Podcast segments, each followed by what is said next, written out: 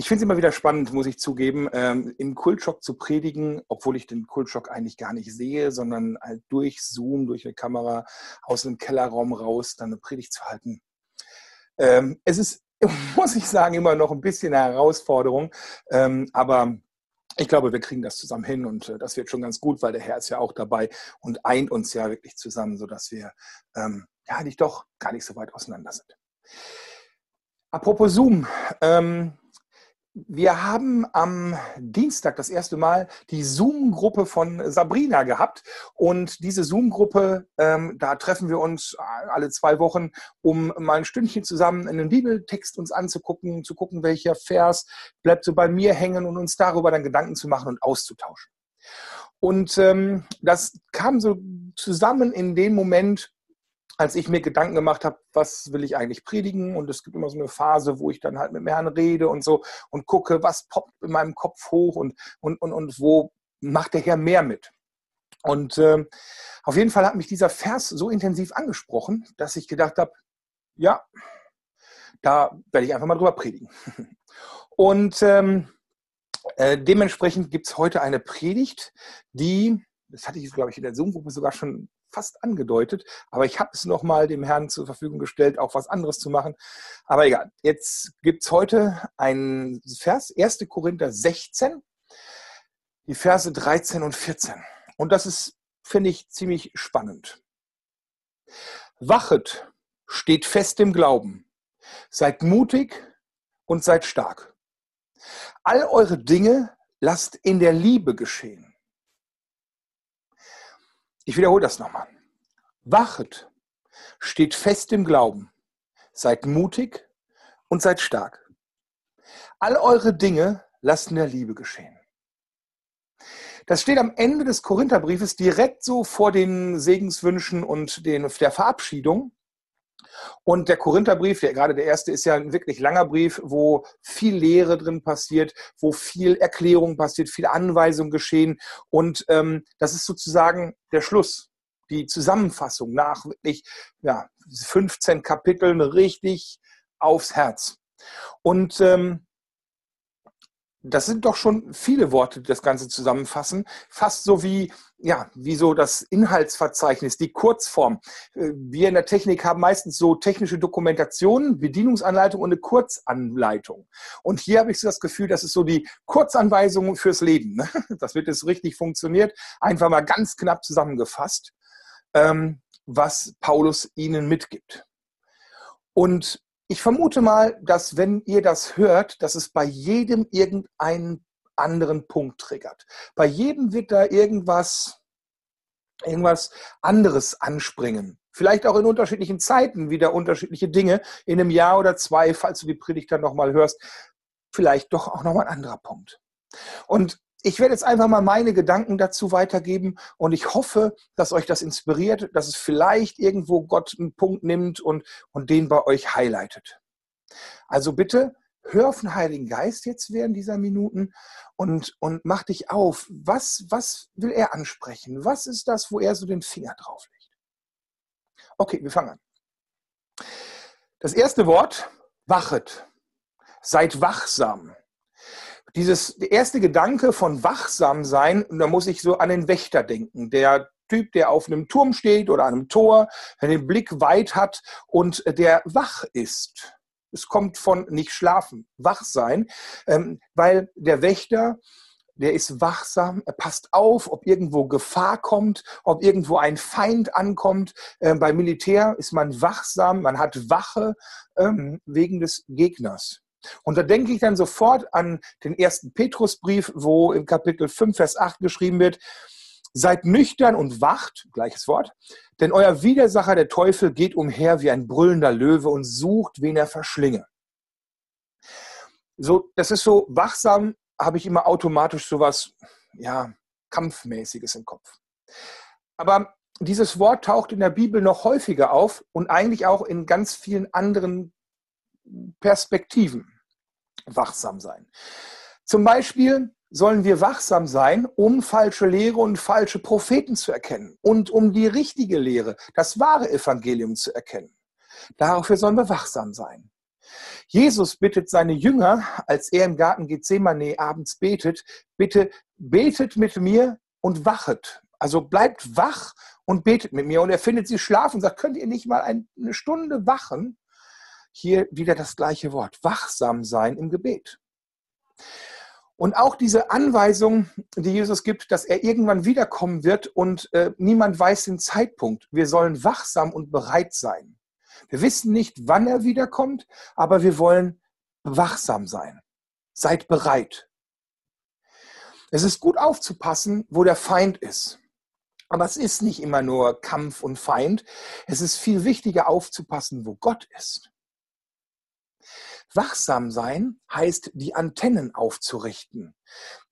Hm, so, so die Sensoren fein zu tunen, alles perfekt einzustellen, sozusagen die Brille aufzusetzen, damit man scharf sehen kann. Und ähm, diese Sensoren, wir haben, es gibt ja eine, eine geistliche Welt und eine natürliche Welt, wobei die geistliche Welt nicht unnatürlich ist, aber so eine, eine physische Welt und eine geistliche Welt.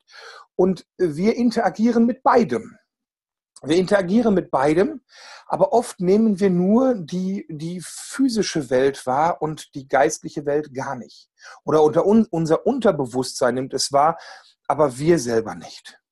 Und wir sollen unsere Antennen so ausgerichtet haben, dass wir Gott wahrnehmen, dass wir ihn hören, dass wir merken, wenn der Heilige Geist etwas tut, dass wir sehen, wo Jesus gerade etwas tun will, dass wir gut auf seinen Geist eingestellt sind justiert sind.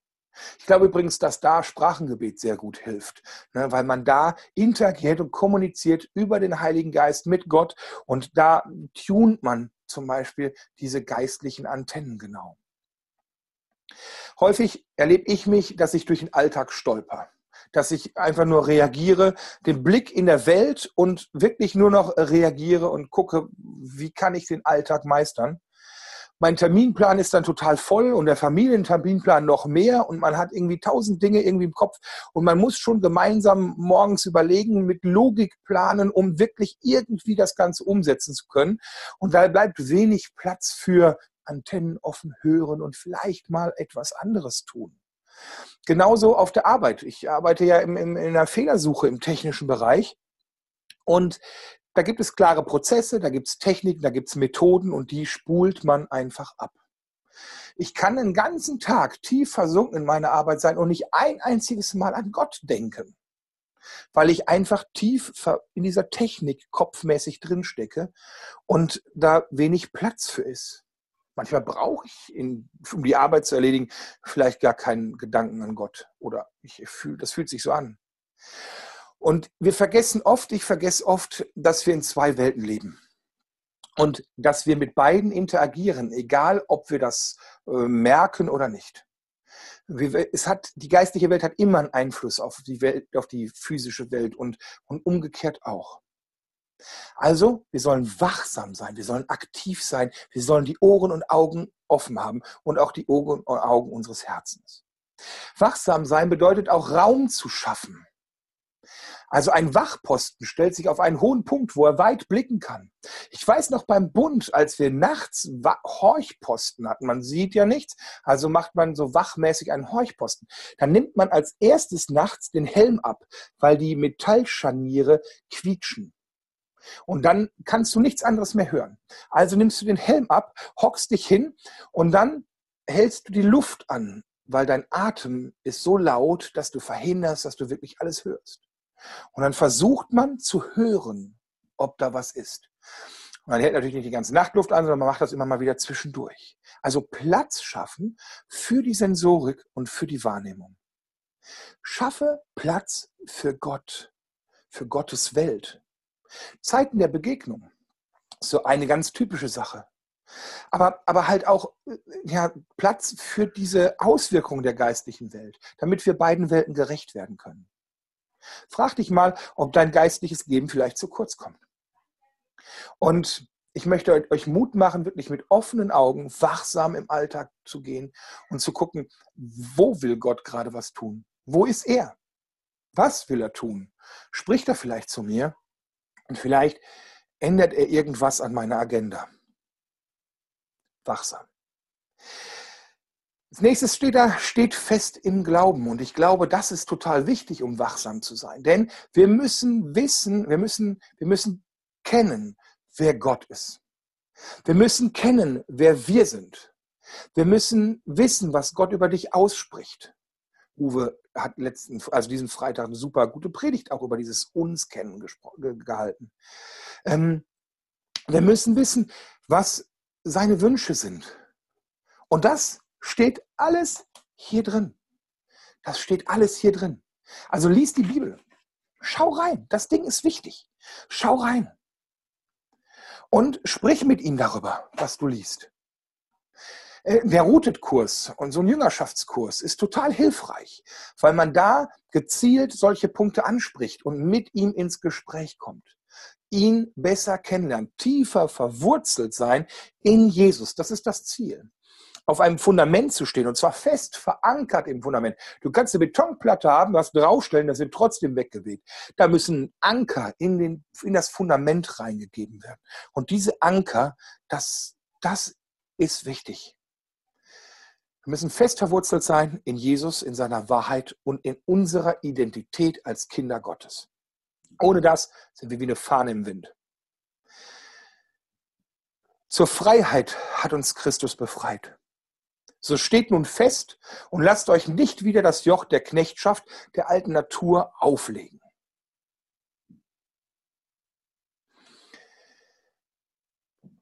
Also ein wacher Geist, ein gutes Fundament. Und jetzt kommt das nächste. Seid mutig und seid stark. Das ist so die nächste Komponente. Und ich fange mal mit dem Stark an. Da habe ich mir dann gedacht, so, boah, wie kann man jemandem befehlen, sei stark? Schnippe. Es ist so, als wenn ich jemandem sagen würde, sprich Japanisch. Entweder er kann das, dann kann er das, oder nicht, dann kann er das nicht. Er kann das erlernen, es muss erarbeitet werden und dann kann er darauf zugreifen. Genauso ist es mit der Stärke, die muss irgendwie erarbeitet werden und dann ist sie vorhanden. Also wie kann er einfach sagen, sei stark? Ich glaube, hier meint er etwas anderes und das wird im Epheserbrief sehr deutlich. Epheser 6, Vers 10. Da schreibt er, Seid stark in dem Herrn und in der Macht seiner Stärke. Wir sollen im Glauben die Stärke Gottes ergreifen. Wir sollen es nicht aus eigener Kraft machen, sondern wir sollen seine Stärke nutzen. Er macht dich stark. Er ist in den Schwachen mächtig. Er lässt dich über Mauern springen. Es geht um seine Stärke. Und wir sollen mutig sein. Denn es braucht Mut, um Gottes Stärke wirklich zu ergreifen um in Gottes Kraft zu wandeln, diese Auswirkungen, die teilweise mega heftig sind, dann wirklich zu erleben. Im Epheserbrief auch schreibt er, seine Geschöpfe sind wir, in Christus Jesus dazu geschaffen, in unserem Leben die guten Werke zu tun, die Gott für uns im Voraus bereitet hat. Das ist unsere Aufgabe. Also trau dich, in seiner Stärke zu wandeln. So rum wird ein Schuh draus. Und das hat Auswirkungen. Das ist nicht immer leicht. Es ist einfacher, sich zurückzulehnen und einfach so durch den Tag sich durchzuwurschteln. Der Weg ist steinig, sagt die Bibel. Der Weg ist schmal. Und ich glaube, dass wir auch manchmal Repressalien erwarten können. Und ich glaube, dass es uns regelmäßig aus der Komfortzone rausnimmt. Und das braucht Mut. Zum Beispiel, wenn es peinlich wird oder werden könnte, auf der Arbeit. Ähm, wenn du das Gefühl hast, du sollst irgendwie Gebet anbieten. Was werden die Leute denken? Ich habe das mal gehabt. Das war in einer echt schwierigen Situation, wo ich, wo niemand wusste, dass ich Christ bin. Und da habe ich mitgekriegt, dass jemand Schmerzen in der Schulter hat, ein älterer Herr. Und dann bin ich zu dem hingegangen, habe gesagt dazu, ich glaube, dass Gott heilen kann. Darf ich dafür beten? Und dann habe ich dafür gebetet, irgendwie in einem Messraum und habe dafür gebetet. Und seine Schulter ist besser geworden. Und er war total geflasht davon. Und ähm, ich auch. Halleluja. Da habe ich mich, hab ich, war ich mutig und es hätte voll peinlich werden können. Aber ich habe Kraft Gottes erlebt. Ich war mutig und dann habe ich in seiner Stärke gehandelt. Und vielleicht kennst du auch so Momente, wo du platt bist vom Alltag und am liebsten aufs, auf die Couch möchtest, aufs Sofa möchtest. Und dann kommt er um die Ecke und, und sagt so, ja, ich würde gerne noch eine extra Runde mit dir drehen. Und vielleicht ist das schwierig und vielleicht ist das anstrengend. Das braucht Mut, um in dieser Stärke zu wandeln. Also sei mutig, seinen Weg zu gehen und seine Stärke wirklich zu erleben. Trau dich für ihn einzustehen, trau dich seine Wege zu gehen, seinen Willen zu tun und seine Kraft auch zu nutzen. Und als letztes, und das ist, finde ich, das Wichtigste an, diesem, an diesen Versen und finde auch das Schwerste, alle eure Dinge, alle eure Dinge lasst in der Liebe geschehen. Wow. In der Liebe geschehen. Boah. Als erstes habe ich das so gelesen und das ist mir erst später aufgefallen. Da steht, erst dachte ich, alle eure Dinge lasst aus Liebe heraus geschehen. Und das bedeutet etwas anderes. Ähm, Liebe wäre dann in dem Fall ähm, eine Triebfeder für alles. Die Motivation. Und das wäre wirklich schwer. Das wäre extrem schwer. Also wir alle haben menschliche Gefühle. Wir kennen Wut, wir kennen Neid, wir kennen Ärger, wir kennen Gier, wir kennen, wir kennen Eifersucht. Und das ist doof, aber das ist alles da. Das ist in uns drin. Und auch das ist manchmal die Triebfeder aus der Grund, warum wir etwas tun, aus dem wir es heraus tun.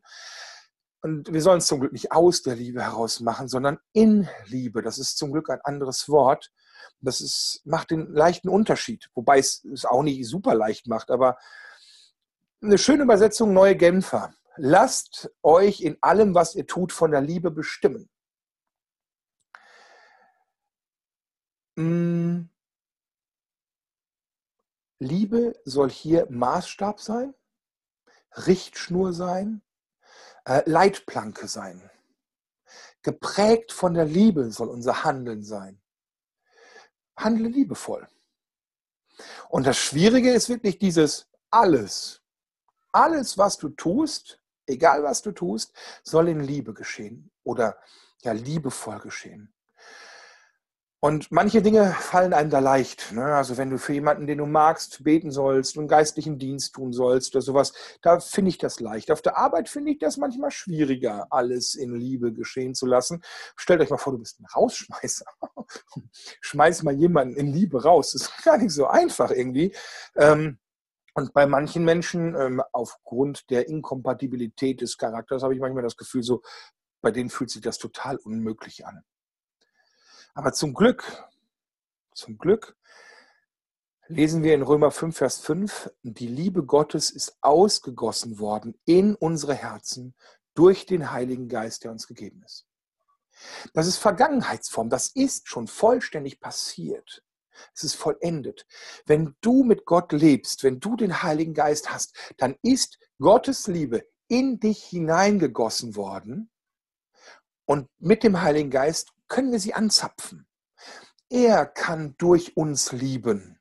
Und wir müssen das nur rauslassen. Wir müssen nichts aus uns rausmachen, sondern wir müssen das nur rauslassen. Und mein praktischer Tipp hier, wie geht das? Als allererstes, lass dich von Gott lieben. Immer mehr, immer wieder, immer mehr. Das ist gar nicht so einfach, das wirklich sich dem auszusetzen, das zu ertragen und sich davon durchtränken zu lassen, dass es wirklich sicher ist, dass du dir sicher bist, dass er dich liebt. Lass dich von Gott lieben. Als zweites bitte ich, bittest du den Heiligen Geist, lass dich erfüllen von ihm, denn er ist die Liebe Gottes, die ausgegossen ist in unsere Herzen. Bitte jeden Tag neu, dass du erfüllt wirst mit seinem Geist. Und lass dich verändern. Und da ist dieses Fundament, von dem wir gerade sprachen, total wichtig. Dieses Fundament, dass du dich da tief rein verwurzelst und auch weißt, wer du bist, wer du in, in ihm bist. Und als vierten Schritt, lass dich leiten vom Heiligen Geist. Seine Sichtweise, Gottes Sicht, ähm, was er tun will, wie er es tun will, das wird dich dahin bringen, dass du in der Liebe Gottes Dinge tust. Und dann kannst du in seiner Kraft leben und auch lieben. Genau. Ich, ich fasse nochmal zusammen. Wachet, also achtet auf den Herrn, seid wachsam, steht fest im Glauben, als Jesus als Fundament Seid mutig, seinen Weg zu gehen. Sei stark im Herrn, aus seiner Kraft heraus. Erlebe seine Kraft. Und dann tu alles in Liebe durch seinen Heiligen Geist. Das ist die Kurzanweisung oder Anleitung für ein Jesusmäßiges Leben. Und jetzt stelle ich nochmal die Frage, die ich am Anfang gestellt habe. Gibt es Punkte, wo du jetzt das Gefühl hast, dass dich Gott triggert? Das, wo du das Gefühl hast, hier sagt er, oh, da könnte mehr sein. Vielleicht fehlt dir manchmal der Mut. Vielleicht stimmt in Bereichen dein Fundament nicht. Es können Lebensbereiche sein, es können einzelne Themen sein, es könnte das Gesamtfundament sein, dass das mit dem Kreuz noch nicht klar ist. Vielleicht fällt dir das schwer mit der Liebe, weil da ein anderes Gefühl einfach immer stärker ist. Wenn es solche Punkte gibt, wenn du das Gefühl hast, dich spricht was an, dann ist heute dein Tag. Denn dann nutze jetzt gleich die Zeit im Lobpreis, direkt nach der Predigt am besten, und besprich das mit Jesus. Nimm die Zeit, weil er ist jetzt bei dir, er ist da und ähm, nimm dir vielleicht an dem Punkt Veränderung vor. Wenn du das Gefühl hast, es gibt Bereiche, wo du dir das noch nicht zumutest, dann sprich da mit ihm drüber. Versuch irgendwie einen Weg zu finden, weil er legt ja einen Finger drauf, also scheint da was zu sein, wo er gerne Heiligung reinbringen kann und Erneuerung reinbringen kann und seine Kraft reinkommen soll. Und so einen Moment muss man ja nutzen. Nimm dir Zeit. Genau. Amen. Amen. Ich würde jetzt gerne noch beten und dann übergebe ich wieder an Eisi. Aber erst lass uns zusammen beten. Lieber, lieber Jesus, ich danke dir. Ich danke dir, dass du, dass du in uns lebst, dass du deinen Heiligen Geist irgendwie in uns hineingegossen hast, dass du uns damit bevollmächtigt hast, gekräftigt hast und, und, und auch erneuerst.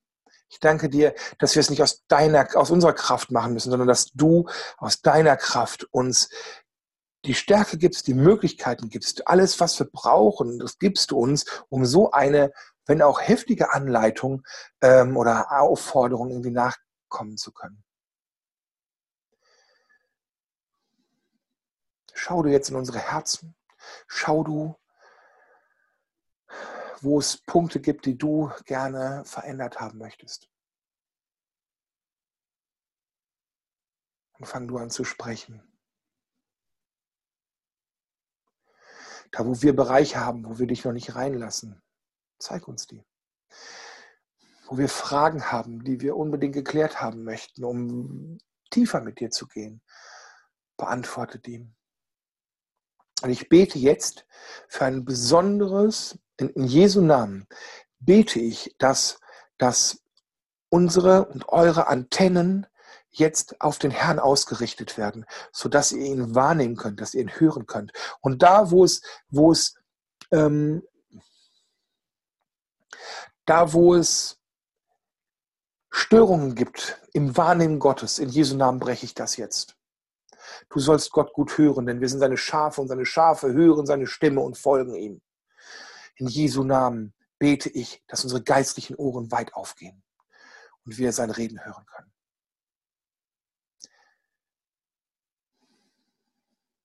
Der Friede Gottes, welches Höhe, welcher Höhe ist als alle Vernunft, bewahre unsere Herzen und Sinne in Christus Jesus, unserem Herrn. Amen.